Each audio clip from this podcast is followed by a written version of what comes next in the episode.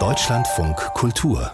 Fazit gehen wir ins Museum. Museen möchten Menschen oder mehr Menschen, die zu Besuch kommen, niedrigschwellig heißt es ja dann immer, müssten die Museen werden, nicht so elitär, nicht so intellektuell. Man könnte auch sagen, sinnlicher müssen sie werden, unmittelbarer, erlebbarer und nicht immer nur Augen, Augen, Augen, also der Sinn, der in den allermeisten Ausstellungen fast ausschließlich angesprochen wird. Das Museum Tanguy in Basel, das geht da seit Jahren ganz strategisch und geordnet vor. 2005 2015 hatte es das Riechen in den Mittelpunkt gestellt mit der Ausstellung Belle Haleine, der Duft in der Kunst. Dann kam 2016 der Tastsinn in der Kunst dran, ein Jahr später der Geschmack in der Kunst und jetzt ist das Hören dran. Mehr von Rudolf Schmitz.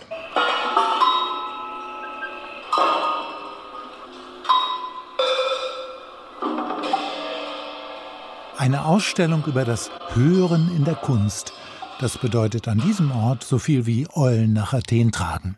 Jean Tinglys Maschinen sorgen für Dauerbeschallung und für gelegentliches Zusammenzucken, wenn mal wieder ein Hammer auf einen Blecheimer trifft. Haben die Dinge ihr akustisches Eigenleben? Museumsdirektor Roland Wetzel. Es ist natürlich auch eine Dimension der Imagination, das Hören, und das tragen wir alle mit uns, und das ist auch etwas sehr Individuelles. Und die Ausstellung orientiert sich auch an verschiedenen Klangdimensionen, eben dem natürlichen Klang oder dann den industriellen, mechanischen Klängen, die im Werk von Tangery sehr stark im Vordergrund stehen. Letztlich ist diese Idee, die Kunst durchs Akustische zu erweitern, ein alter Hut. Das haben, wie die Ausstellung zeigt, schon die italienischen Futuristen gemacht, zu Beginn des 20 20. Jahrhunderts.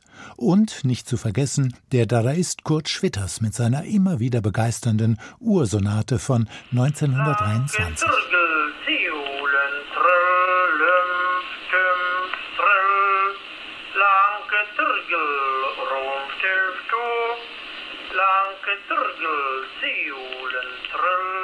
Da ging es natürlich auch um Sinnzertrümmerung nach all den hohlen Phrasen, die den Ersten Weltkrieg verklärten.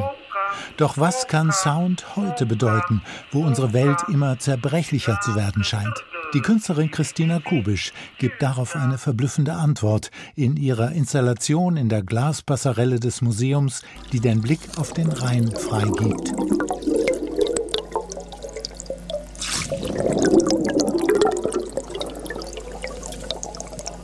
Dezente Kupferleitungen an den Fenstern senden ihre Signale an Induktionskopfhörer, mit denen man in beliebigem Tempo Schallquelle um Schallquelle passiert. Christina Kubisch. Mir kommt es vor allen Dingen darauf an, die Unterwasserwelt auch hörbar zu machen und das Sehen dadurch zu verändern. Denn eigentlich haben wir ja ein idyllisches Bild vom Rhein. Also er wird besungen und gelobt und gepreist und mit Liedern irgendwie verherrlicht. Aber er ist auch eine große Wasserstraße und was man hört mit den Hydrophonaufnahmen, die ich hier einsetze, ist eben auch dieser ganze große Verkehr, der dort ist und andere Klänge.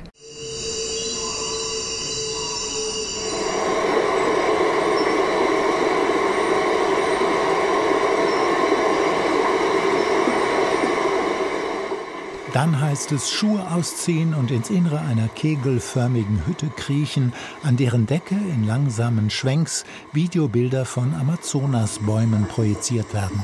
Wurzeln, Stämme, üppig grüne Kronen. Und was hat es mit dem Sound auf sich? Das sind Geräusche, die über Spezialmikrofone die Befindlichkeiten von Bäumen aufzeichnen, die in einem Experiment über längere Zeit mit CO2 behandelt wurden.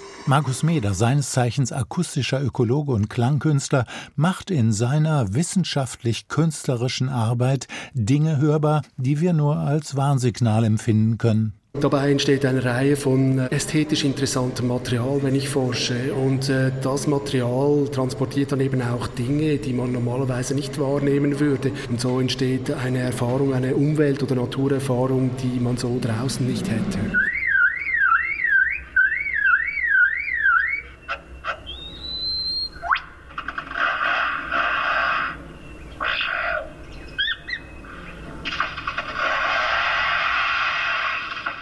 Die verblüffendste Installation dieser an Überraschungen reichen Ausstellung stammt vom algerisch-französischen Künstler Kader Atia, der einen BBC-Dokumentarfilm über den Prachtleierschwanz, einen in Australien lebenden Vogel, auswertet. Dieser prachtvoll gefiederte Imitationskünstler integriert lebensraumbedrohende Signale wie Autoalarmanlagen oder Kettensägengeräusche in seinen Gesang. Verwandelt Katastrophenanzeichen in akustische Schönheit. Das Hören in der Kunst im Basler Museum Tinguely macht deutlich, was für eine barbarische Spezies wir doch sind und wie die von uns produzierten Geräusche davon Zeugnis ablegen. Aber die Kunst hat dann eben doch die Fähigkeit, das Menetekel an der Wand in beschwingende Rhythmen und aufmerksamkeitsschulende Klänge zu verwandeln. Rudolf Schmitz über das Hören in der Kunst, eine Ausstellung im Museum Tangley in Basel.